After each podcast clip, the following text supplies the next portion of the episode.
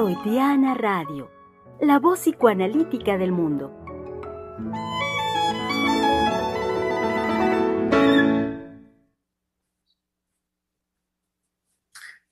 Es miércoles, querido público, y saben ustedes que es la oportunidad de volver a pensar. Así es, eh, hoy que estamos a los 30 días del mes de marzo del año 2022, les damos una muy cálida y cordial bienvenida, querido público, a este su espacio de la conversación Freudiana Radio, la voz psicoanalítica del mundo. Así pues, volvamos a pensar, qué linda y qué gran oportunidad para hacerlo y en torno al trabajo que estamos haciendo esta semana.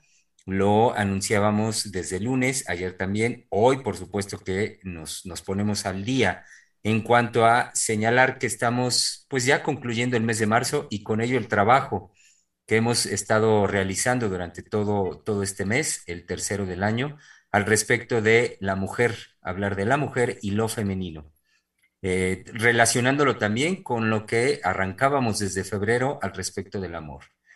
Entonces, querido público, pues enos aquí y en el esfuerzo de llevar a cabo en esta semana conjuntamente con ustedes esta suerte de síntesis de todo este trabajo. Volvamos a pensar entonces el hecho de que la mujer no se define. Es el tema de esta semana y eh, pues ya para estar aquí en la conversación nos acompañan, lo saben bien, querido público, nuestras queridas colegas del Centro de Investigación y Estudios Lacanianos, ya listas para armar la conversación. Saludemos tradicional de miércoles, lo saben, a nuestra querida eh, colega Valeria Reyes. Sí, aquí estoy muy emocionada. Eh, he de decir que el programa de ayer a mí me dejó, híjole, pues vibrando, este, muy contenta. Eh, me, me, surge la necesidad de hacer un reconocimiento a mis colegas porque bueno, los hombres han estado muy este, aporreados este, con su silencio y bueno, los programas y esto y lo otro. Pero ayer creo que el programa fue excepcional, el trabajo que hicieron los colegas con la doctora Lozano, híjole, bueno, yo estaba muy emocionada escuchándolo y bueno, después de escucharlo, a mí me dejaron movida y dije, bueno, ¿ahora qué? ¿Con qué novedad? Este, al menos yo voy a participar, ¿no? Porque sí, pues yo quedé este, girando. Entonces, eh, pues siempre que voy a buscar eh, información o que voy a leer algo de, eh, para traer al programa, como que me sucede una situación de que yo dejo que algo se me ocurra. Sí, antes era más de ir y buscar en el tomo 24 pero ahora lo que me pasa es que espero que se me ocurra leer algo. Entonces ayer se me ocurrió ir a tomar un libro, que es un libro de Serge André, que se llama ¿Qué quiere una mujer? Y encontré un capítulo, bueno, que me detuve ahí porque pude hacer yo una asociación con esto de la mujer no se define, porque desde el lunes que lo escuché, yo lo escuché como un imperativo. ¿Sí? Como eh, cuando la madre le dice al niño, eso no, entonces la mujer no se define, entró, bueno, me cayó así como un imperativo y dije, ok, entonces la mujer no se define. Y lo que me movilizó es, pues tengo que encontrar por qué. Y en esto fui a tomar el libro y caí en un capítulo que se llama El encuentro con lo innombrable. Y bueno, estaba yo este, feliz eh, de haberlo encontrado porque es un libro que yo ya había leído, pero no recordaba justamente en ese capítulo que era lo que trataba hacer Chandré. Y resulta que hace un análisis del sueño de la inyección de Irma, de otro sueño de Freud que eh, Freud lo nombra autodidasker, y otro sueño que es el que me llamó la atención porque yo no lo recordaba, que en el sueño Freud mira a una mujer haciendo albóndigas de carne, eh, redondeándolas con las manos. Entonces, esa imagen del sueño lo lleva a recordar una escena en donde él está con su mamá y recuerda eh, que su mamá le dice que eh, somos polvo y en polvo nos convertiremos. Pero al mismo tiempo que la madre le dice esto, ella se frota las manos y caen de las manos de la madre, pues las, este, las partículas de polvo que se hacen cuando uno se frota las manos. Entonces, esa escena eh, fue muy significativa para Freud porque lo asocia en cuanto que la madre es la que da la vida y la madre es la que nos absorbe cuando morimos. Entonces hace una asociación con la madre naturaleza. Y de ahí viene algo extraordinario porque Freud asocia la mujer y la muerte, lo femenino y la muerte, la madre y la muerte. Entonces, eh, eso tiene que ver con lo innombrable y eso tiene que ver con la mujer no se define. Entonces, bueno, me emocionó muchísimo. Dije, bueno, con eso puedo entrar al programa. Y eh, bueno, eh, al menos eso puedo decir por ahora. Y pues cedo la palabra para que sigan las presentaciones. Muy bien, muchas gracias, Vale. sí, presentaciones en este momento, la de nuestra querida colega desde Francia y, que conocen ustedes muy bien, querido público, la doctora Adriana Lozano. Eh, sí, hola, buenos días. efectivamente, ayer fue un programa que eh, jaló afortunadamente la energía del, lunes, esta vitalidad de la doctora, eh, que nos había dejado emocionados al, grupo de trabajo de ayer. Eh, a tal punto que decíamos que eh, el corte de Germán tal cual había sido un corte analítico, ah, porque era tal la producción que teníamos, tal esta eh, posibilidad creativa con todo lo que el psicoanálisis nos puede aportar desde la teoría, por supuesto, pero más allá de ella, eh, ayer estábamos, hicimos una, creación única gracias a esta posibilidad de eh, vivir el psicoanálisis de otra manera, que es eh, la idea con estos programas.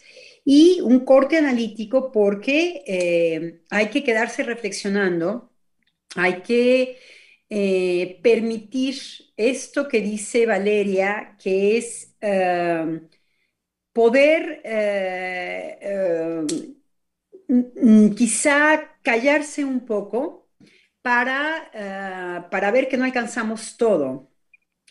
Ah, por supuesto que la posición de trabajar la mujer no se define, nos pone en, esta, en este filo de los vacíos. Ahora Valeria habla de, eh, de, muerte más que de vida, de madre y muerte. Es muy lindo porque madre no viene a colmar tampoco del lado de la vida, eh, pero nos acerca a algo que tiene que ver con la muerte y con todo lo que viene a fracturar eh, los decires, las experiencias, en donde hay una especie de detenimiento. Entonces fue muy, eh, muy agradable, inclusive el corte de, Germán, porque nos paró eh, nuestra propia producción eh, de tanta palabra, sino que frenar esto también, es lindo producirlo, es lindo frenarlo para reproducir algo desde ese vacío. Entonces, bueno, pues aquí estoy para ah, que discutamos de esto. Eh, la mujer no se define.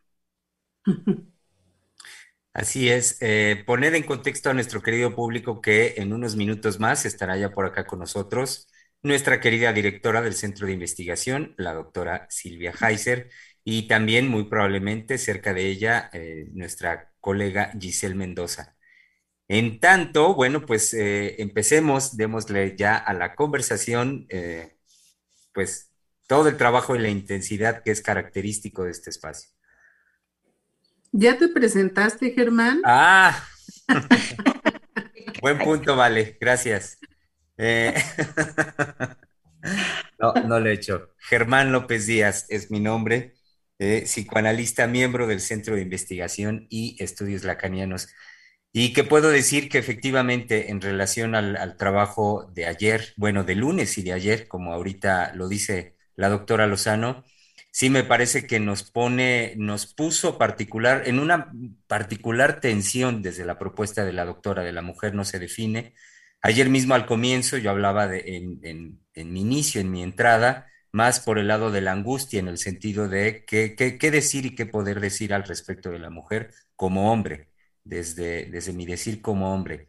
Y en ese sentido, pues yo decía, pues angustia, porque, porque ¿qué, puedo decir?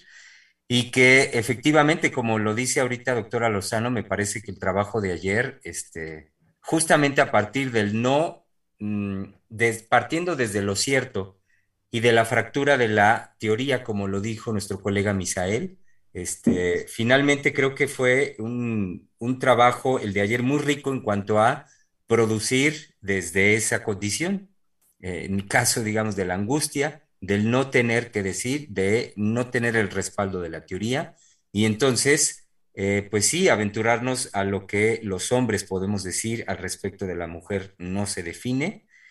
Y como ayer, eh, hacia el final, tengo presente pues la relación que pudimos trabajar al respecto de, digamos, del amor, de las relaciones de nosotros como hombres con la mujer, cómo nos las vemos con ello, digámoslo así. Este, y bueno, pues sí fue una, este, pues una producción muy buena. Sí, a mí también me pareció, este, digno de, pues de revisarse nuevamente.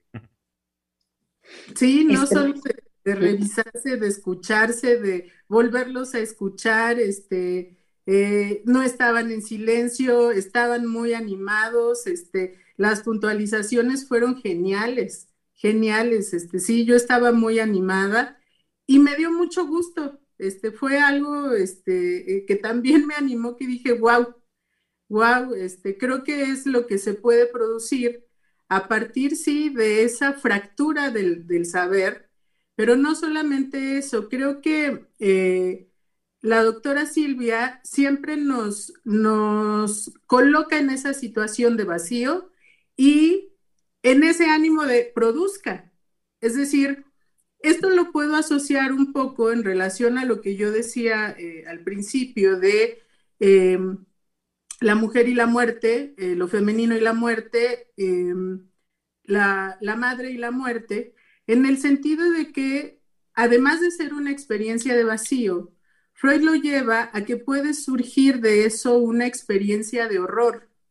Em, inclusive porque eh, nos, nos, empuja este, este contacto con lo femenino o la mujer, ¿sí? A esa experiencia de horror de encontrarnos en la nada. Y hace, eh, Freud lo compara con el vacío que se puede mirar cuando uno abre la boca y se interna en lo profundo de lo que puede mirar en la garganta y en relación también a los genitales femeninos. Entonces, desde ahí yo pensaba, la mujer no se define porque lo que ocurre cuando uno está en, en ese enfrentamiento con la experiencia de horror, eso solamente se puede tocar un poco porque es insoportable y de ahí uno tiene que surgir, es decir, tiene que haber una creación. En ese sentido yo pensaba en la mujer no se define porque si fuera posible definirla, todo eso ¿sí? Eh, se fracturaría y entonces quedaría obturado algo que creo que conforma a los seres humanos porque eh, ocurre tanto en hombres como en mujeres y que nos da la posibilidad de ser impredecibles, de crear cosas insólitas y creo que también es algo que nos lleva a poder ser únicos, porque no hay una creación en ese sentido que sea igual a la otra. Me parece que es muy interesante lo que dices porque uh, Lacan se va a acercar a, este aspecto cuando va a hablar que la mujer deviene mujer. Ah, es todo un desarrollo teórico de Lacan porque tiene que ver con una no representación, con una imposibilidad de poderse, eh, como esta boca, este, hocico que se, va, que se va a abrir y que lo que nos horroriza es mucho, por ejemplo, los recursos que tiene eh, David Lynch en sus películas. Mm. Son estos corredores con una cierta música de infinito o de vacío que no podemos ver, no podemos ver y que podemos reconocer los lugares, es un corredor, por ejemplo, podemos reconocer que el corredor tiene puertas, pero hay algo que eh, nos lleva a un infinito, nos lleva a un no poder decir, eh, Valeria lo dice muy bien, eh, es insoportable acercarse a esto y lo único que nos queda, como dice Valeria, es crear algo de esto es lo que para Lacan va a ser el último pellizquito en donde el sujeto va a poderse em, repetir, por ejemplo, en el fantasma. Pero no me voy a ir a la, a la teoría, sino a ver cómo todos los insoportables, todos los vacíos, son los territorios también para la creación. Y además es una creación de urgencia. No es una creación en donde eh, la del artista, ¿no? En su, en su taller y entonces tiene los plumoncitos y no, e, es este acercarse a eh, también lo que no quiero saber, esto que me es insoportable, me hace terriblemente creativo. Y lo que me hace ver también es qué es lo que lo hace palpitar, que tiene que ver con algo de la libido, que tampoco me quiero acercar mucho a estos aspectos. Y que estos, estas dobles em, situaciones de insoportable eh, nos hacen arrastrar algo que se va a repetir en nuestras historias y que solamente nos podremos acercar de manera muy em, eh, evasiva en análisis. Porque así nos vamos acercando, con una especie de evasión, con una especie de resistencia, decía Freud, eh, pero que eh, nos va a permitir entonces decir algo sobre nuestro ser, y es, yo me repito en este lugar, lo que frente a este insoportable, frente a esta imposibilidad de representarme algo, ¿era la doctora? No, es el, señor que pasa con los fierros viejos. Justo acá ¿Cómo voy a confundir a la doctora con esto? entonces, ¿cómo de eso justamente es el enrederijo con la libido y que yo lo voy a llenar para colmatar, exactamente. Y lo que una mujer puede devenir, puede ser en ese momento, es decirse, ah, yo frente a esto insoportable, siempre me repito de esta manera, esa soy yo. Y eso es uno por uno, no se repite. Es lo que Valeria decía muy bien. Eh, es una creación insólita, en soledad, de urgencia, eh, que se necesita muchísimo sostén, estoy pensando en el sostén analítico, en todo lo que es el, resorte, el, eh, como el, sujeto en realidad va quitando mucho lastre, en realidad nos vamos, vamos desde nuestra historia subjetiva, desde nuestros enrollos, algo que va siendo más insoportable porque ya no tiene que ver ni con mamá, ni con papá, ni con pipín, y dices, pero ¿de qué va? Quiero decir, ya se me está cayendo la identidad. Ya ahorita, entonces nos acercamos a algo muy femenino. Eh, en psicoanálisis decimos que, por ejemplo, los hombres y las mujeres se feminizan. ¿Por qué? Porque lo que no se puede representar es eh, qué con el sexo de la mujer, eh, eh, qué con sus fantasmas, qué con su manera de ser. Si no es como la masculina, entonces, ¿qué es? Que son todos estos intentos chatos de definirlos hoy desde el, desde el organismo. Pero haciendo un brinco más allá, es también la posibilidad del devenir, pero yo con un registro em, muy, muy pequeñito, muy delgado. El yo soy, soy esa mujer que, es solamente en, en la intimidad y con algo que no se puede representar. Eso es lo propiamente analítico en el trabajo. Ir hasta allá, a ese trazo de, ok, yo aquí construí todo esto. Esa es mi construcción. Y Lacan pretende que es casi solamente un trazo, que es casi solamente un... cuando uno está frente a este insoportable, pero que devenimos, devenimos. Y no nos queremos acercar porque siempre es una experiencia de, bueno, yo aquí ya no tengo de dónde agarrarme, ya no van a jugar eh, ni que mi mamá me pegó, ni que mi... Aquí estoy yo con este pequeño rastro de frente a lo que no soporto, así colmaté, así colmaté, y es lo que se repite. Claro. Bueno, el, desarrollo que acaba de hacer, este, bueno, nos, nos pone, eh, digamos, en esta experiencia que se vive tanto en la escucha analítica, que eso es apasionante, eh, como en el análisis personal, y en el caso de nosotros, pues esto es constante en la formación con la doctora Silvia.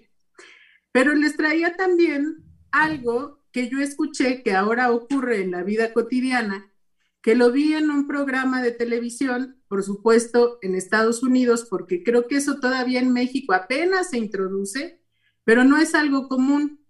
Entonces, es una persona que va a entrevistar a una pareja y antes de entrevistarlos, les pregunta ¿cuáles son los artículos que usan?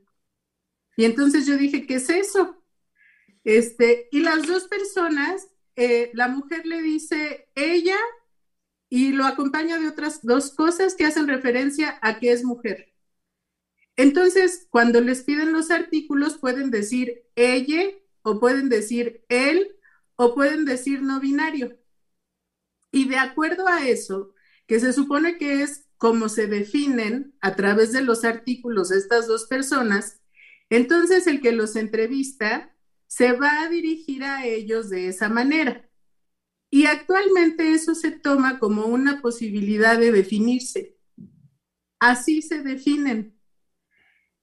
Y eso es lo que circula en los discursos, es decir, después de haber escuchado todo lo complejo que surge desde el psicoanálisis y todo lo que el psicoanálisis puede eh, eh, hacer y construir desde ahí, ¿sí? Vienen estas cosas de la actualidad en donde todo se convierte en algo concreto, en algo simple de definir, ¿sí? Y pues a mí me resonaba porque estamos en la mujer no se define. Y en los discursos actuales, sobre todo este, los de género y los eh, feministas, apuestan a que sí, ¿sí? Y entonces, como apuestan a que sí, uno se puede definir diciendo qué artículos usa en su discurso, eh, hay que ver las consecuencias de eso, ¿sí? Porque a pesar de que apuesten porque ahí hay una definición, eso está llevando a las mujeres a una exacerbación precisamente de lo insoportable, porque ahora ya ni siquiera es permitido el equívoco en el habla. ¿sí? Ya ni siquiera puedo yo equivocarme y tener un lapsus eh, o decirlo de otra manera porque eso ya está sancionado. Entonces es una forma de obturar, eh, pues todas las manifestaciones, yo lo pensaba así, que surgen desde el inconsciente y que son imposibles de acallar, ¿sí? Y bajo una pretensión de que eso se puede, pues creo que lo que está surgiendo en las mujeres, pues es esa locura que vemos ahora, ¿no? Que eh, la doctora en otro programa decía, bueno, todas las mujeres o están o drogadas con alcohol, con drogas, con este, drogas legales que son los medicamentos psiquiátricos, y es ahora la posibilidad actual, ¿no? Bajo estas formas de definir a la mujer. Eh, sí, Germán. Ah, eh, me haces pensar, Vale, ahorita con lo que planteas, el cómo esta forma de la definición justamente cancela lo que la doctora Lozano venía planteando en el sentido del devenir. es, un, es un cierre absoluto porque la definición, eh, pues parece que ya eh, colmó la duda que la duda subjetiva, la duda que puede haber en cualquier persona al respecto de su ser y de su sentir, pareciera que la definición lo colma. Y entonces eh, eso cancela lo que dinámicamente en la vida emocional incluye la doctora Lozano con lo que nos decía hace un momento del devenir.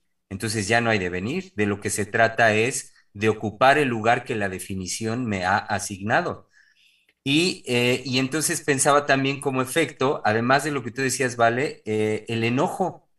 Y, que actualmente muchas mujeres, mujeres jóvenes, muy jóvenes, este, de una manera eh, incluso para ellas inexplicable, se la viven de malas, están de malas, están enojadas, ellas mismas no dicen por, Y me parece, la relación que hago aquí es que ese enojo también tiene que ver con, con el hecho de eh, aplicarse, por con el hecho, sí, de, aplicarse la definición y cancelar su propio devenir, que creen que así lo hacen. Entonces, eh, dentro de las distintas eh, manifestaciones emocionales, afectivas, como ahorita lo decías, ¿vale? Pensé en el enojo y no, no lo relacionan, vaya, pues consideran que simple y sencillamente por la, la dinámica de la vida cotidiana, las exigencias, el tráfico, cosas que muy comúnmente decimos, pero no, a mí me parece que más de fondo es una rabia o es rabia eh, que tiene que ver, eh, que viene con la cancelación de su propio, de, la dinámica de su devenir en ellas. Eh, sí, me parece que ustedes están tocando dos puntos muy importantes. Valeria nos da un ejemplo en donde vemos los gringos como ellos ah, pueden ejemplificar exactamente lo que pretende la modernidad de hoy, la época. Ah, claro, tiene que ser por los objetos. Mm. Tiene que ser por los objetos. Hay algo que nos enseña el psicoanálisis y es que el sujeto puede ser rebajado a objeto. Em, eh, se han hecho grandes estudios em, en psicoanálisis de eh, qué es lo que sucede en Auschwitz para, para lo psíquico. no, no cuenta la totalidad, pero uno de los horrores es exactamente rebajar al sujeto del inconsciente en objeto. Hoy, por ejemplo, lo que se está cuestionando en filosofía en Francia, ya tendremos el tiempo de desarrollarlo, es estos dos aspectos, el de sujeto y el de objeto. Ya urge como, como los géneros quitar del intelecto estas concepciones que han sido el sostén del pensamiento filosófico y, por supuesto, del psicoanálisis de otra manera el objeto y el sujeto para el psicoanálisis es totalmente otra cosa que para la sociología, que para la filosofía, en fin, no nos vamos a repetir con esto. Pero sí, lo que podemos decir es que rebajar al sujeto, que es lo psíquico por excelencia, a el objeto, es quitarle el estatuto por excelencia de toda la construcción que se ha topado para devenir sujeto. Entonces, es rebajarlo a algo con lo que podemos nosotros gozar por su uso. Entonces, un objeto efectivamente puede ocupar un lugar inclusive espacial. Cuando la cuestión de ocupar un lugar en el mundo no es una categoría psicoanalítica. ¿Por qué? Porque sabemos que ahí hay semblante. Porque sabemos que no caemos en los lugares que promete, eh, por ejemplo, un discurso religioso, en donde nos corresponde un camino que tenemos que recorrer porque todos juntos estamos haciendo el bien o el mal. Sabemos que esto tiene que ver con una construcción de semblante que puede hacer lazo social para calmar una situación de angustia que provoca el vacío. ¿Ok? Ahora bien, también hay todo lo que tiene que ver con lo que, lo que excita el poder hacer uso de un objeto. Es excitante por excelencia. Excitante al nivel erógeno. El, eh, hasta ahora, nuestra época ha sabido jugar con este pasaje, y son pasajes íntimos de creación, entre utilízame como objeto, tú eres mi sujeto, ahora vamos a cambiar ahora tú eres mi objeto, ahora yo soy tu sujeto. Y puede ser con los hijos, en las relaciones humanas hay un nivel de excitación que cuando se, se, rebasa un cierto límite, hay un abuso sexual de aquel que ha colocado en el lugar de objeto al otro. Claro. Pero puede ser un juego de excitación. El psicoanálisis no moraliza. Entonces, las parejas muy bien pueden hacer sus juegos de objeto, sujeto, objeto, sujeto para excitarse. Ah, siempre la degradación a objeto es excitante, siempre, porque hay un uso. Y el uso hay que saber que cuando se utiliza se está asegurando todo lo que tiene que ver con los aspectos erógenos. Esas experiencias de inmediatez, es, es con eso con lo que se juega en la vida sexual con lo que se juega, y no me equivoco de palabra. Ahora se está haciendo rígido. Ahora se está exigiendo que aparezca solamente con una manifestación y solamente desde un lugar, ocupar su espacio. Porque es la gran, es la gran pregunta que uno se puede hacer. Cuando se dice también, ¿quién soy yo para el otro? ¿Qué es el otro para mí? Lacan se divertía diciendo que esta pregunta nos las hacemos porque lo que yo estoy pegado a ver qué es lo que excita al otro, porque lo, que provoca mi deseo me envía inmediatamente a un vacío. Lo que provoca el deseo es que, ahí viene esto, hago una creación. Del lado de lo libidinal, ¡pam! Eso me va a sostener. Entonces, lo que, me repito, con lo que nos vamos a ir a ver, ya si uno sigue su trabajo analítico, es con esa construcción. y va, va, va afuera como dice Valeria, es del, insoportable, pero sí que hay, como, como le gustaba llamarlo Lacan, ese pequeño objeto A que queda como residuo. ¿no? Son las palabrejas de Lacan. Eh, voilà. Se trata de algo por ahí, algo que tiene que ver con el fantasma.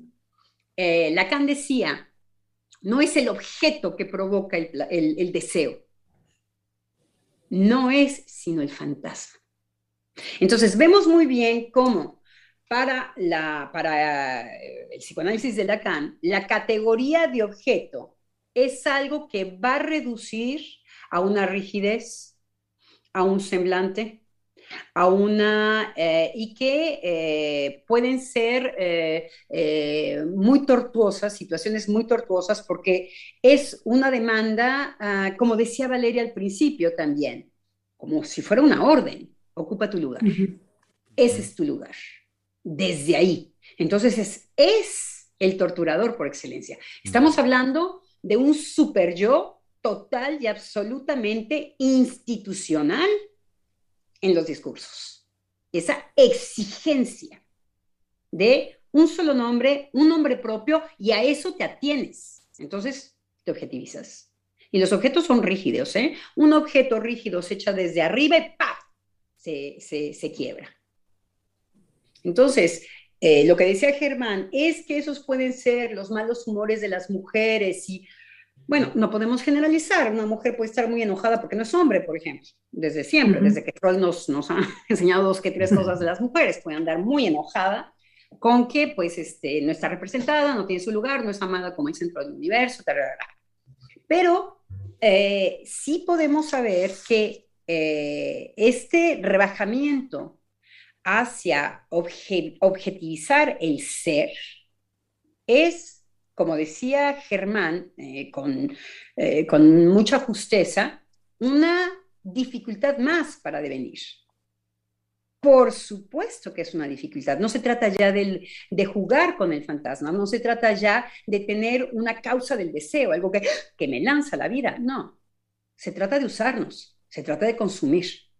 Se trata de hacer semblante que corresponde exactamente a cómo me defino.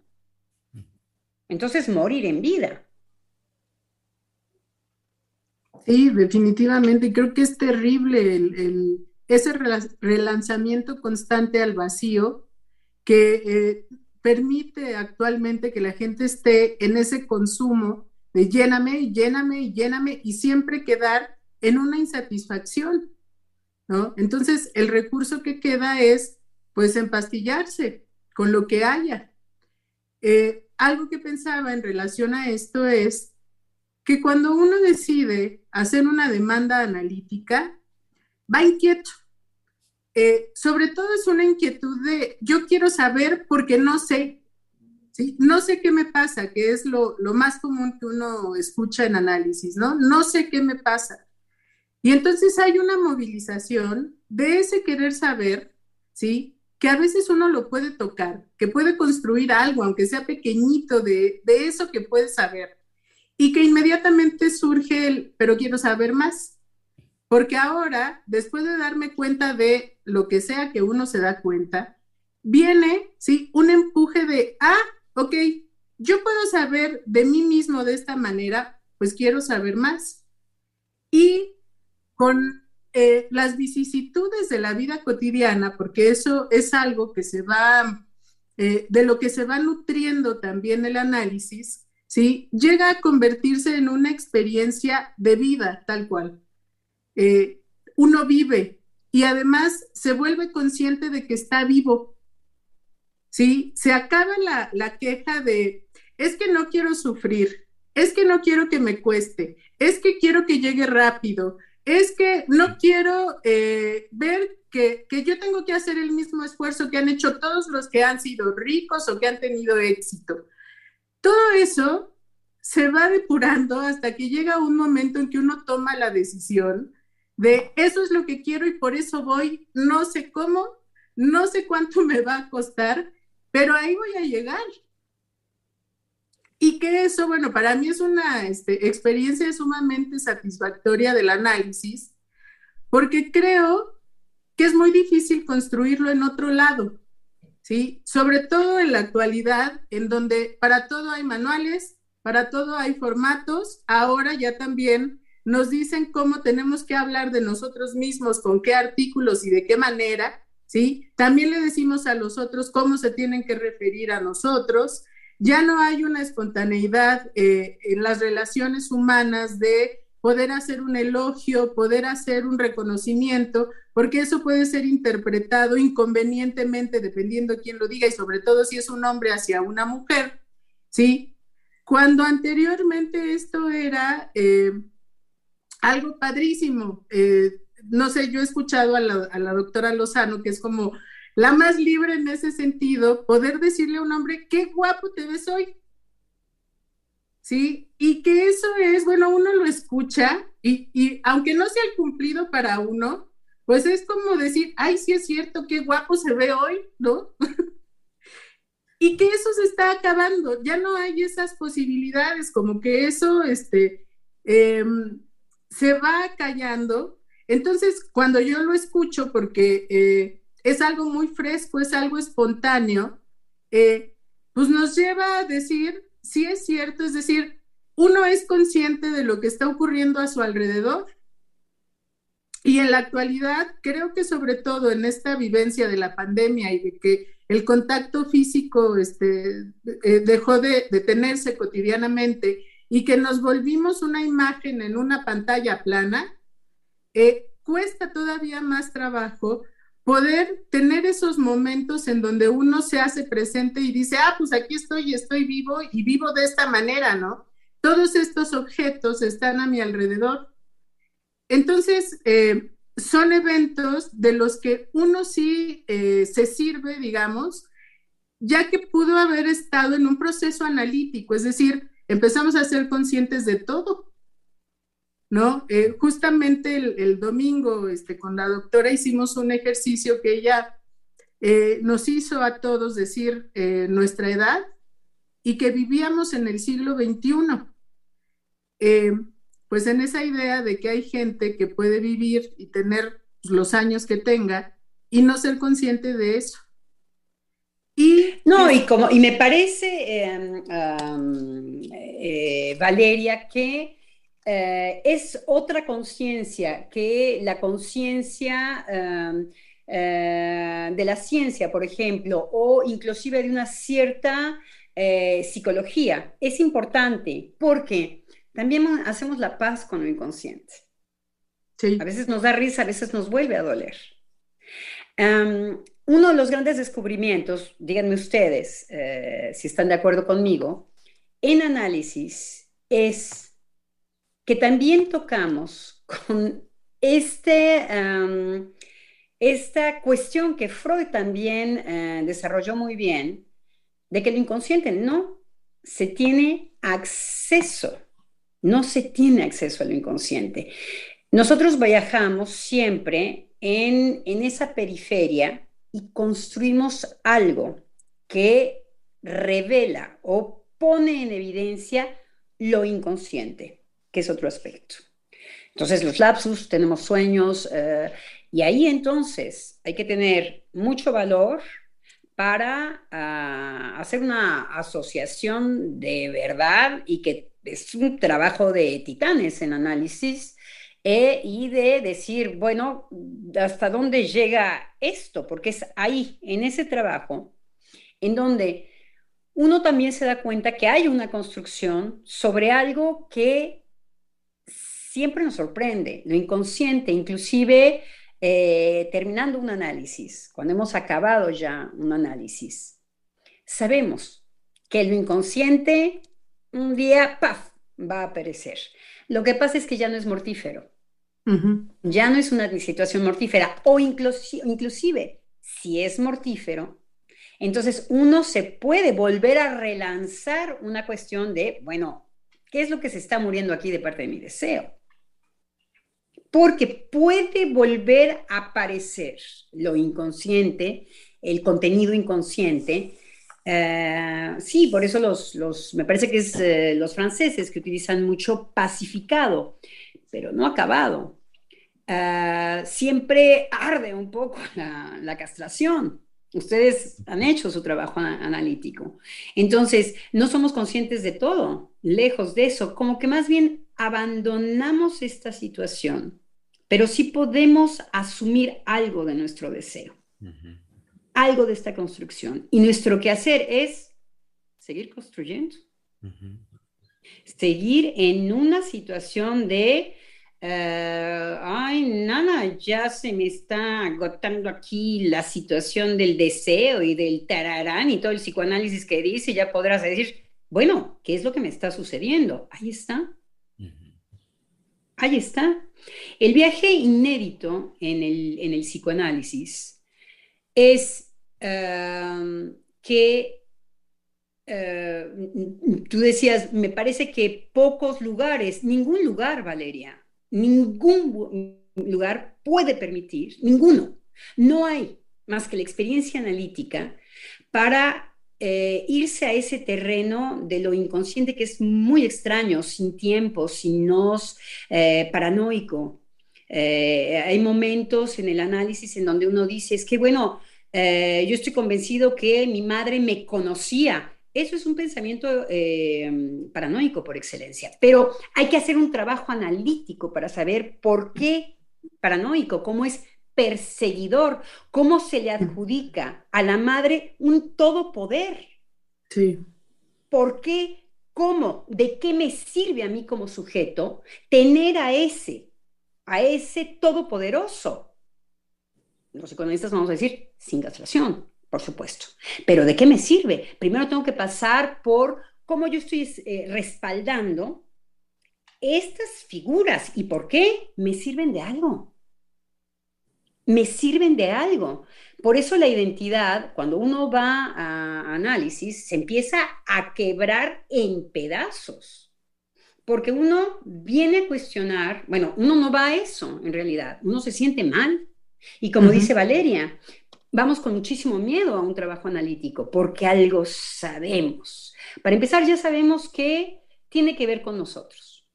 Ya no le estamos echando la culpa a los otros, vamos a echarle la culpa en análisis. Que si mi mamá, que si mi mamá, que si mi papá, que si mi mamá, que si hermano, y por ahí son los corredores que son las autopistas. es que ahí está el sujeto, ahí está el fantasma, es que ahí nos estamos repitiendo, ahí, ahí, ahí. Por eso, la teoría analítica, yo no sé si ustedes hayan tenido pacientes eh, psicoanalistas, pero bueno, la resistencia es monumental, porque lo que obtura es el propio saber analítico. Un psicoanalista puede decir, yo sé que tiene que ver con la castración y no poder tener acceso. Y dice, y lo que le está obturando es el propio saber analítico. Claro. Entonces, eh, nos, nos, más bien sí hay un eh, poder decir, ay, bueno, sí, yo soy eh, ese hijo de su madre y también soy esta persona que con esas características de violencia y esas pude hacer esto. Y ahora ya me queda preguntarme, bueno, ¿y qué quiero hacer con eso? Pero esa soy yo. Eso es el devenir. El devenir es darse cuenta con mucho dolor porque causa dolor. En ciertas áreas causa dolor, luego causa mucha risa también. Yo me reí mucho en análisis. A mí lo que me causaba eh, risa en análisis era decir, ay, joder, pero bueno, es que yo estaba convencida. Era dogmática. Dogmática con respecto a mi, a mi, a mi, con respecto a mi deseo. Un, yo tengo que gustar al otro porque tararín, pararán, pararán, pararán. Entonces, cuando el otro se acerca, yo ya estoy alterada. Entonces, uno pasa por todo este tipo de cosas, decir, ¿de qué va? Es que no, no me entiendo. Ok, ya estoy llegando, eso es un trabajo analítico. No eh, el de venir con una cierta conciencia necesaria, porque sí, tiene que ver con, las, con, con la conciencia, pero esta otra conciencia, la analítica, sí, Germán. Sí, pero pienso de inmediato ahorita que lo dice doctora Lozano, la gran diferencia es que no es la conciencia como un fin, como la meta, que si escuchamos los discursos terapéuticos y psicoterapéuticos y muchos motivacionales y espirituales y demás, se habla muchísimo todo el tiempo de alcanzar la conciencia y tener conciencia y que la conciencia, es decir, e, es la meta. Al final. los posfreudianos eran el pobre, la pobre conciencia atacada por el inconsciente es el super yo. Bueno, y eh, Lacan dice, ay, por favor, ja, ja, ja, ja, ja, ja, ja, ja. Si es, y Freud, Freud dice, Freud hace las cosas más difíciles porque dice, todo parte del inconsciente, tanto el super yo como el yo es, es parte del inconsciente. Entonces es una maquinaria bastante compleja. Entonces, pero sabemos que la escuela gringa lo que va a hacer es inflar el yo. Decir, ay, bueno, es que no te persigas con el super yo, tus perseguidores. Y estos deseos que te están carcomiendo porque te, se te moja la cola, eh, no te preocupes. dices, no, ¿en dónde está el sujeto, lo que construyó, el devenir, lo que ya es? Y que uno tiene que voltear en su estéreo y decir, ahí estoy inscrita Veamos quién soy. Ahí estoy, a ver mis actos. Ah, badabam, badabam, ah, yo me repito aquí. Ah, yo me repito aquí. Ah, mis parejas siempre son diferentes, pero ah, ah, no son nunca diferentes. No. Ah, bueno. Entonces, devenir mujer tiene que ver con echarle un vistazo atrás y luego nos las recontamos. Porque el perseguidor por excelencia es la exigencia que viene a ser una mancuerna con el ideal y como el, lo mejor que puede suceder, como nos imaginamos. Que puede ser el impulso que siempre nos dice, ve más lejos, pero sin perseguirte. Tú en realidad estás en lo que te gusta estar. ¿Estás sufriendo? Ahí te estás entreteniendo un ratito. ¿Estás dándote en la torre? Mira, no, me eres tú entonces es un recorrido que lleva muchísimo tiempo hasta desgranar un algo que, ah, con esto obtuve yo, esa soy yo. Y es único.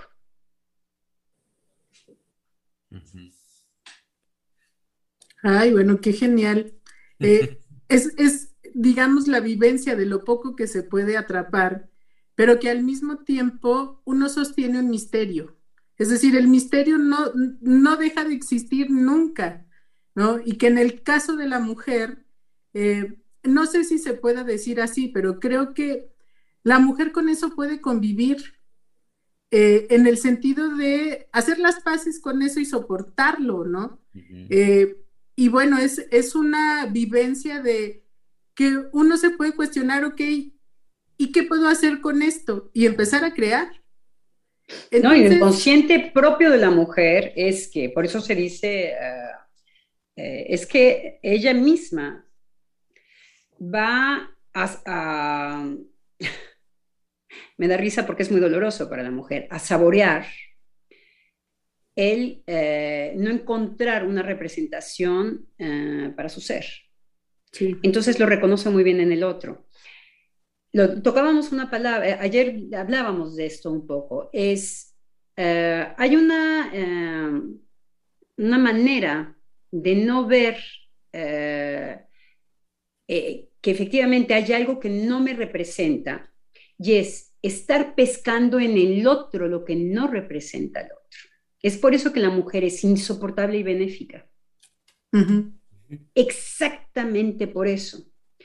Porque lo que ve muy bien, porque desde siempre, muy rápidamente, cuando eh, ella no pudo decir, bueno, ¿y de qué va mi placer y de qué va?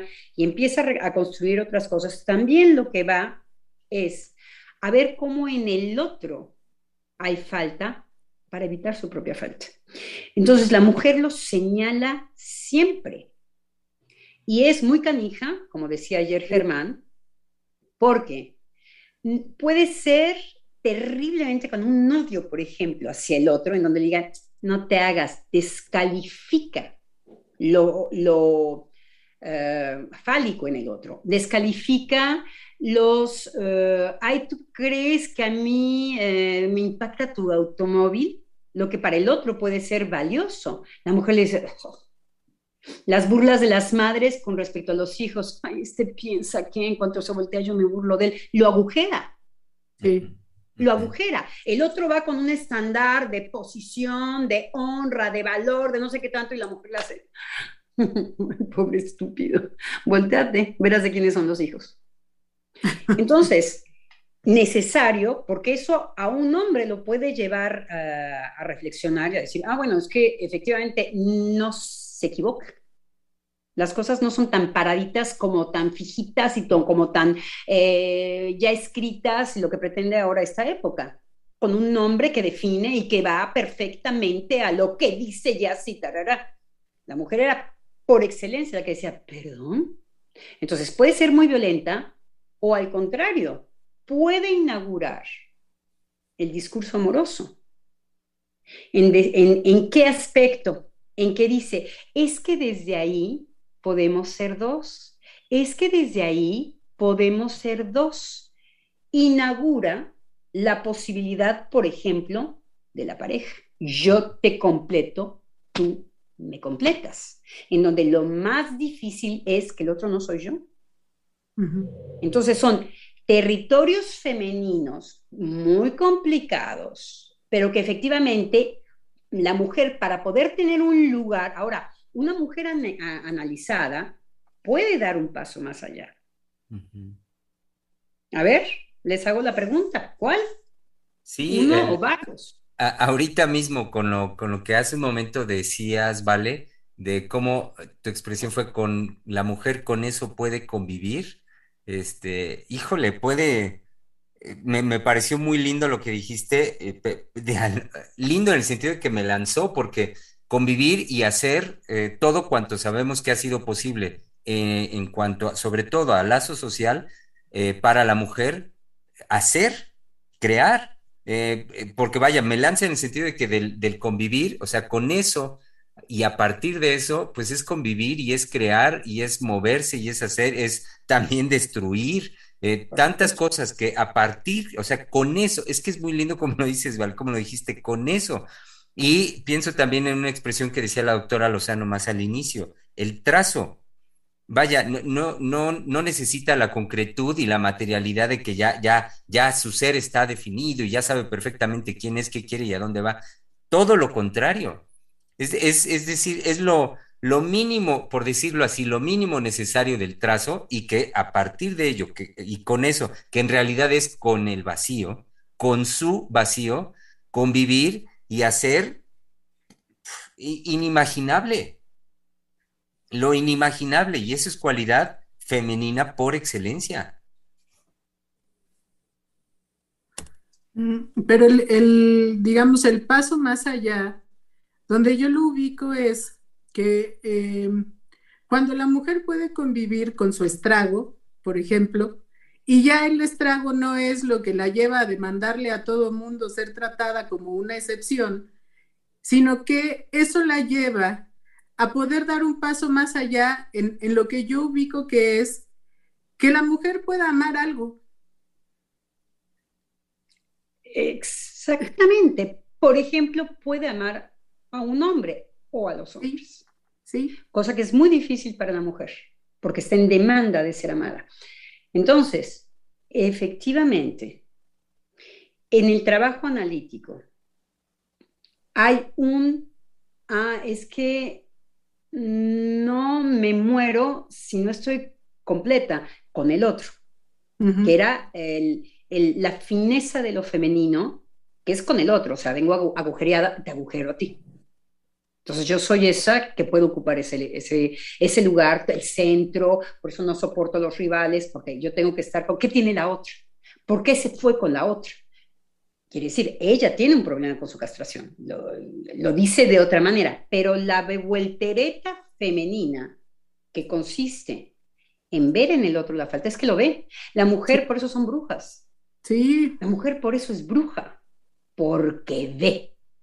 Y dice, el perverso tiene características, eh, no en la misma línea que lo femenino, pero efectivamente ve todo lo que provoca el gozo. Entonces son grandes observadores también. Observadores inconscientes, porque además sabemos que no es en el, es en el hola, ¿cómo estás? ya sucedieron muchas cosas inconscientes ahí, en ese trato, en esas cosas que se dicen. Pero una mujer eh, que ha hecho un trabajo largo en análisis, sabe que no se trata de la completud y que su posibilidad es en lo incompleto. Ahora, no lo sabe así, no es una experiencia del vacío, el vacío siempre nos da horror, empezamos a construir algo. Y lo que, de lo que nos constatamos es, ¿es esto lo que estoy haciendo con lo que me horroriza? Claro. Entonces siempre es ese acercamiento y alejamiento, acercamiento y alejamiento, ese infinito que se vuelve a repetir, ese lo inconsciente, algo que, el sujeto, el sujeto construye como sujeto y con sus objetos, por supuesto. Entonces, en el trabajo analítico es un decir, ah, yo estaba convencida de otras cosas, yo, yo y yo y mi, como me expliqué esto, desde el no amor de mi madre, desde el, la preferida de mi padre, desde el, el, el, preferían a mi hermanito, lo que fuera. ¿ah? Y con eso hice todo un universo, nada más hay que voltear así y ver su vida. Para atrás dices, ah, lo que pasa es que es un, eh, sobre todo no nos queremos acercar, es un no, no, no, la contingencia es la educación, no soy yo, soy víctima, soy víctima, soy víctima, porque además pasamos, efectivamente, por cosas que son ciertas. Nuestras madres quizás no nos quisieron o sí nos quisieron, entonces se complica. Se complica porque efectivamente puede haber constatación, puede haber el grupo que lo corrobora, hay efectivamente pobrecito. Entonces, más nos instalamos en eso, más nos quedamos ahí. Lo que pasa es que la patada viene después. Esto no me satisface. Lo que decíamos ayer, Germán. Esta situación de que los, ¿cómo se llaman hoy? Burn out. ¿No? ¿No hay una expresión en español para esto? Se reventó mm. el pobre, el pobre sujeto y sujeta. Cambian de profesión, porque pues es un cambio de profesión casi cada, cada, burnout es que ya no podían más con su trabajo. ¿Me explico? Sí, se dice a veces como quemado, pero este, se ocupa el término igual. ya es como un anglicismo, entonces no, no se ocupa mucho la traducción. Sí, no, así como usamos ya cotidianamente el ok, eh, me parece, y sobre todo en los ámbitos laborales, es donde yo he escuchado que se utiliza más esta expresión y así se utiliza el burnout. Em, un pequeño, una pequeña este, pausa, mis queridas colegas. Me gustaría dar lectura a un par de mensajes de nuestro público Radio Escucha, en este caso de eh, nuestra muy atenta escucha que es Alma Flowers, y nos dice lo siguiente, me encantan cada vez más. Buenas tardes, queridos doctores. ¿Cómo, eh, ¿Cómo me han dado vueltas las sabias y contundentes palabras de la doctora Lozano? Y la cita, lo fijo está del lado del cadáver. Termina la cita. Se tiene que estar dispuesto a navegar, naufragar, cuestionar todo lo fijo. Les comparto mi experiencia de la mecánica familiar, en donde por ser mecánica ya está en el terreno de lo fijo, del cadáver, como dice la doctora Lozano, en donde cuando hay ausencia de amor, el otro queda reducido a objeto. Yo me viví como objeto en eh, en sin número de veces en la vida de mis padres. Un algo que no sabía, que no un algo que no sabían en dónde colocar. A eso me revelaba. Saludos y mi gratitud. Y después nos manda otro mensaje, Alma Flowers, diciendo, acabo de escribir lo que escribí y ya me avergoncé, pues la francotiradora, la doctora Lozano, lo acaba de derrumbar. ¿De qué manera acepté ser objeto? ¿Qué obtuve de ello? ¿Y qué hice con ello?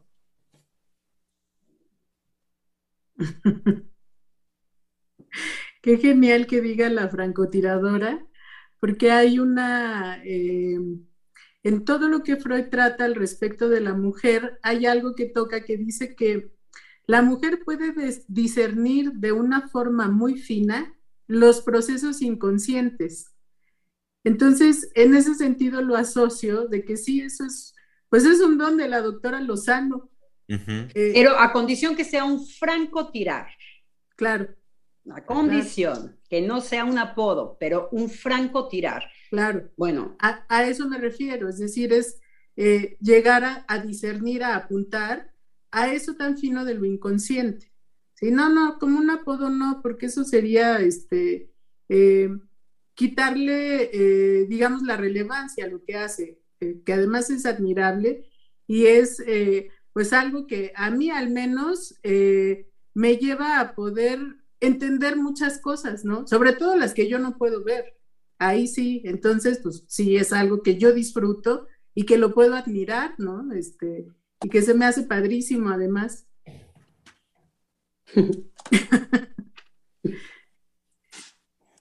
Hay que ver, eh, en, este sentido hay que ver también el trabajo, porque sin duda que, así, bueno, yo así lo siento, que así ha sido, el trabajo eh, justamente de los martes con, el espacio Palabra de Hombre, sí, este, este quehacer, eh, pues como es intenso, creador, activo de la doctora Lozano, por supuesto que en los martes nos ha, nos ha revolucionado, nos ha permitido eh, pues un trabajo como el de ayer justamente, eh, de no estar tanto cuidándonos de, de, ver si no la riego o ver qué tanto sé o qué tanto me, o si me equivoco o no, sino más bien pues permitirnos el trabajo en esa libertad, en la, en la libertad y en la posibilidad de, como lo decía, pues el, desarrollo mismo de la doctora Lozano, pues nos, a mí me parece sí, definitivamente que nos lo ha permitido. Eh, rápidamente, miren, les comento, Alma Flowers de inmediato ahorita, por lo que acaban de, de decir, dice, para mí no es apodo, es una cualidad de su agudeza y lo digo con afecto.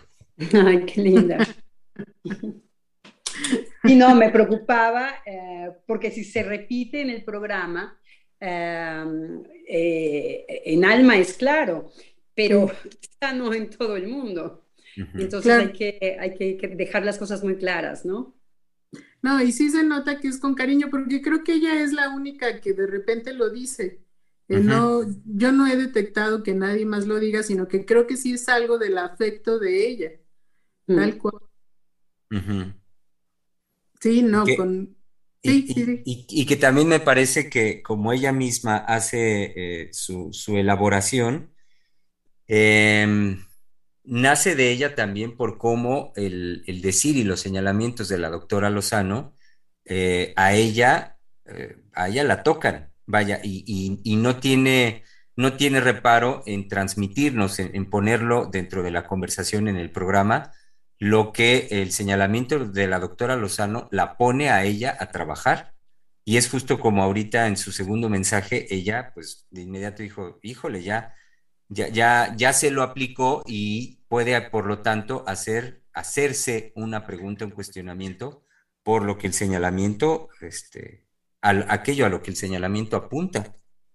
Eh, yo sí les puedo decir que hay radioescuchas que son entrañables porque eh, no se están eh, con payasadas, sino que nos hacen trabajar intensamente porque ellos han sido tocados y nos tocan. Inmediatamente hay en su decir, en el caso de Alma Flower había Rockefeller también, en fin, ahora no, me acuerdo de todas las personas, pero que eh, nos llevan a un trabajo ya desde otros lugares. Sí. Eh, entonces, es, un, eh, es muy enriquecedor porque no son personas que nos estén dando consejos de libros o que nos estén exigiendo una cosa teórica, sino que están en este contribuir al psicoanálisis eh, con experiencia propia. ¿Qué es el esfuerzo que estamos eh, tratando de hacer gracias a la, doctora Heiser? Eh, yo no aporto igual cuando yo comencé que ahora, y me costó, porque al principio había además que la doctora Heiser no nos deja las cosas fáciles, y entonces había que decodificar una serie de cosas porque no nos los iba a vomitar, a dar digerido. Entonces, en el caso de ciertos radioescuchas, tenemos esa producción que nos hace, bueno, tener a fuerza eh, eh, producir a nosotros mismos, que, nos, que es lo que, lo que conmueve este, este programa, es el motor de, este programa. Claro, y no solamente usted, este, yo me acuerdo cuando yo le propuse a la doctora que yo quería participar en los programas, eh, pues le entregué un, un programa que yo hice y bueno, me dio mucha risa porque cuando lo revisó la doctora me dijo, no va a dar una clase, va a hacer un programa de radio. Entonces fue así de chino. Sí, había hecho yo una cantidad de temas y el desarrollo y bueno, este, pues le entregué un trabajo estructurado, ¿no? Y, y bueno, la doctora lo vio y me dijo, no va a dar una clase y ya con eso fue, ok, entonces, desde ahí, pues es crear algo, porque nunca me dijo que era lo que yo tenía que hacer, para nada, porque la doctora nunca hace eso, sino es poner al sujeto en la situación de, pues usted va a tener que crear algo, ¿no? Desde ahí. Y ha sido, pues sí, todo un crecimiento desde el principio que este, empezamos, eh, bueno, al menos para mí, pues yo nunca había hecho un programa en la radio para nada, este, tenía la experiencia así de dar clases, sobre todo. No, pues, esto es además insólito, porque justamente los programas de radio se complacen del trabajo eh, escrito, del trabajo del libro. Eh, no hay un en donde decimos, hay chin, efectivamente, eh, esto no, lo tengo que cuestionar eh, eh, no lo, tengo estudiado, pero no lo tengo vivido, mejor me callo la boca. Claro, sí, sí, y es la, vivencia de cada programa, es decir, en uno, en eso, perdón, uno no hace experiencia. Es, Cada programa es distinto y cada programa es distinto dependiendo también de la dinámica que se arma entre los colegas. Y hay algo muy particular porque creo que cada día el, programa tiene un ambiente distinto, ¿no? Que eso también pues, es genial porque dependiendo quién está, el ambiente es otro, ¿sí? Y se mueven las cosas de otra manera, ¿no? Este, hay veces, por ejemplo, que la doctora me ha dejado a mí con Germán y ha habido programas que estamos él y yo en el trabajo, este, y la doctora no, puede entrar. Y bueno, pues sí es así de... la extrañamos. A la doctora le extrañamos, extraña, le extrañamos. Yo que los radioescuchas, los radioescuchas igual le extrañan. ¿Qué, otro comentario, Germán? Sí, eh, uno más de Alma Flowers que termina diciendo, eh, en relación a usted, doctora Lozano, termina diciendo, y siempre pone ante nosotros al Everest. Eso es admirable. Es verdad. es cierto. es que es una subida de montañas con piolets y crampones y vamos para arriba. Totalmente. Excelente. sí, ni cuenta me había dado. Exactamente. Y, sí, la mujer no se define, ¿no? Venga. Así es. Exacto. Y eh, recibimos también un mensaje de Yesenia García Salgado y dice lo siguiente. ¿Amar? Fue la respuesta en forma de pregunta que me evocó cuando la doctora Lozano dijo que las mujeres, gracias al análisis, podrían dar un paso más, pero vaya paso. Amar, amar a los hombres, reconocerlos, admirarlos, asumirse como una mujer con la capacidad de amarlos. Saludos con mucho cariño a todos ustedes. Híjole, sí, eso es, eh, es algo que es costa, es subir. Exacto. Cuesta arriba. Pero, ya sin equipo, doctora Lozano. no, ya sin equipo. ¿Cuál piolet? Totalmente, Germán. Eh, ya sin equipo. Eh, porque es como también lo que, y también es una experiencia que se puede tener con los niños. Eh, yo trabajo mucho, eh, trabajo con, niños en la, en la clínica y me doy cuenta que los niños están muchas veces frustrados porque el adulto no recibe lo que ellos dan.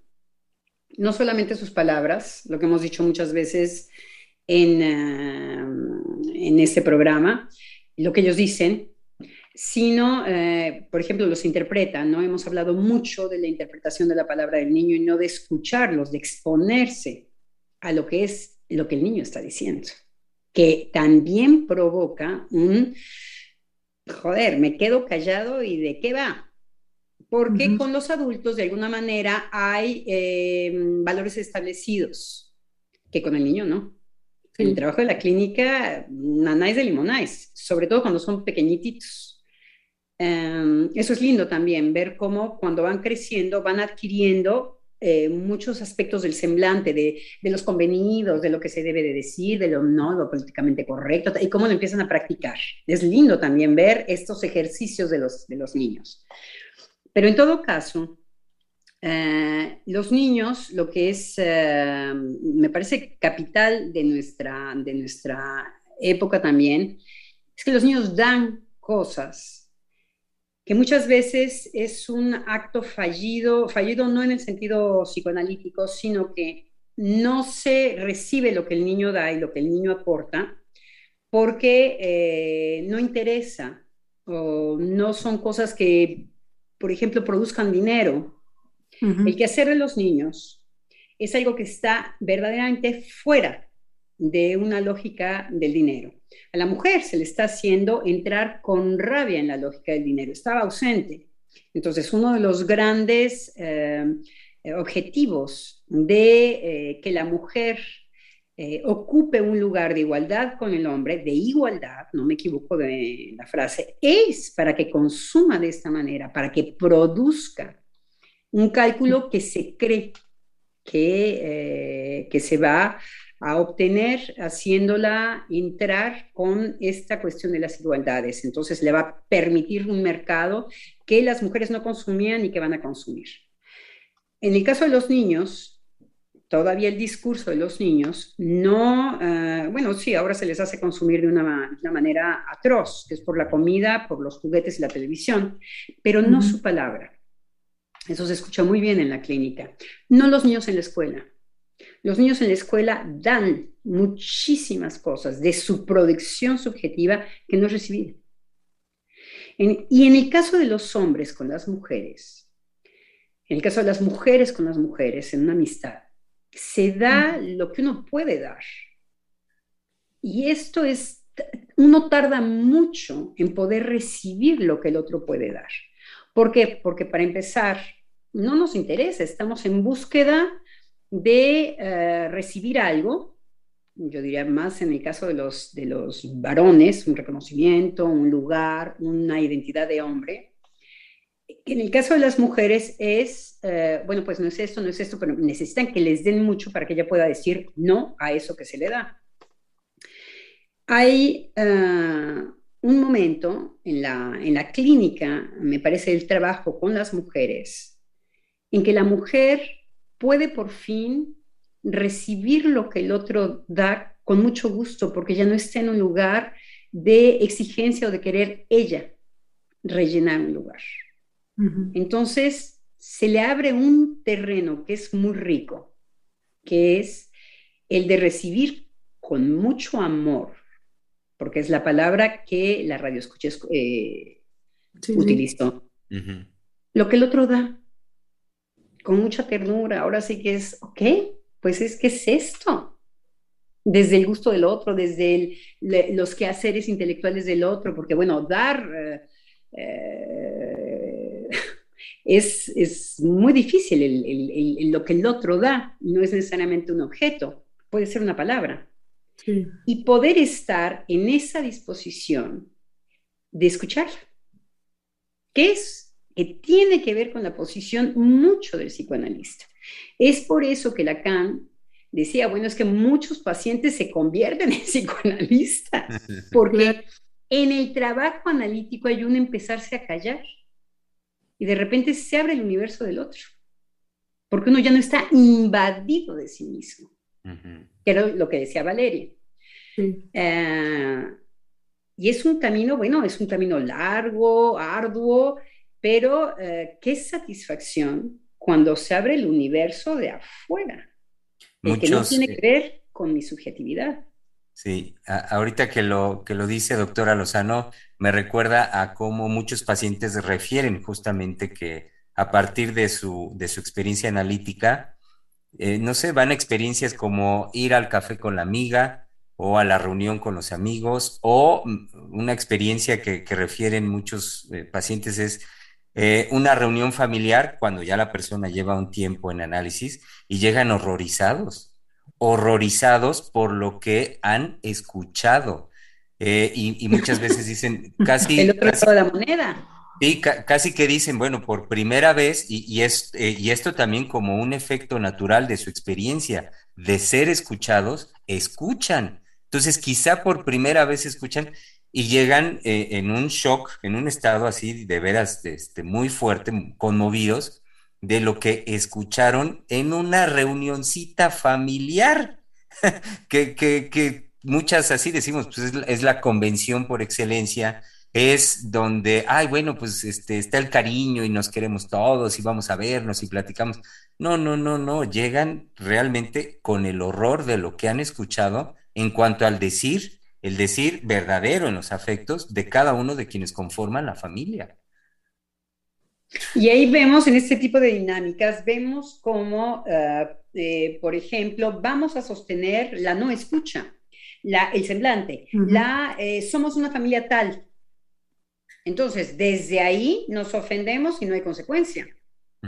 Desde ahí nos insultamos y no hay consecuencia. Lo que nosotros vamos a, sostener es la familia perrito, camioneta y qué felices que somos. Puede ser una postura. O al contrario, puede ser la, familia, somos unos destroyers, no, no nos, eh, estamos al margen de la sociedad, mm, somos los más marginales. También, también son posturas que se sostienen, pero finalmente posturas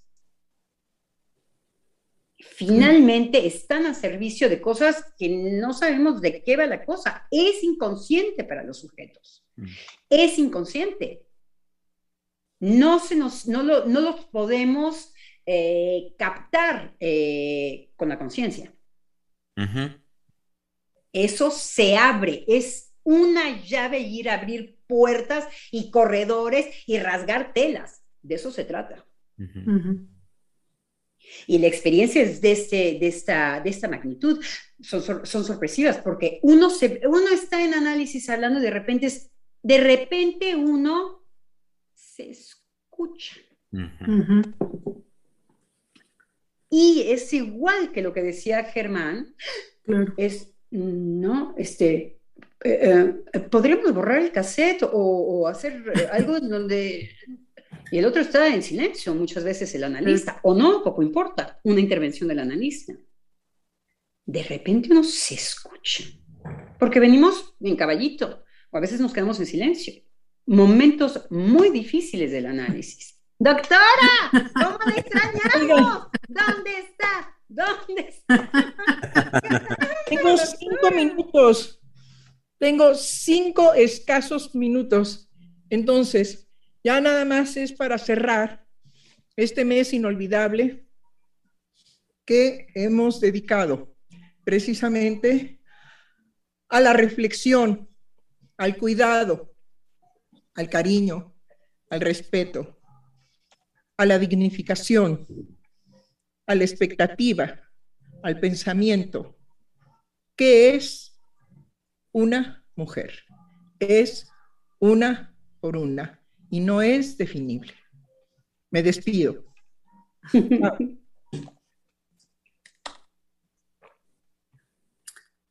Em, si les parece, queridas colegas y Sofía, pues creo que podríamos dejar justamente acá.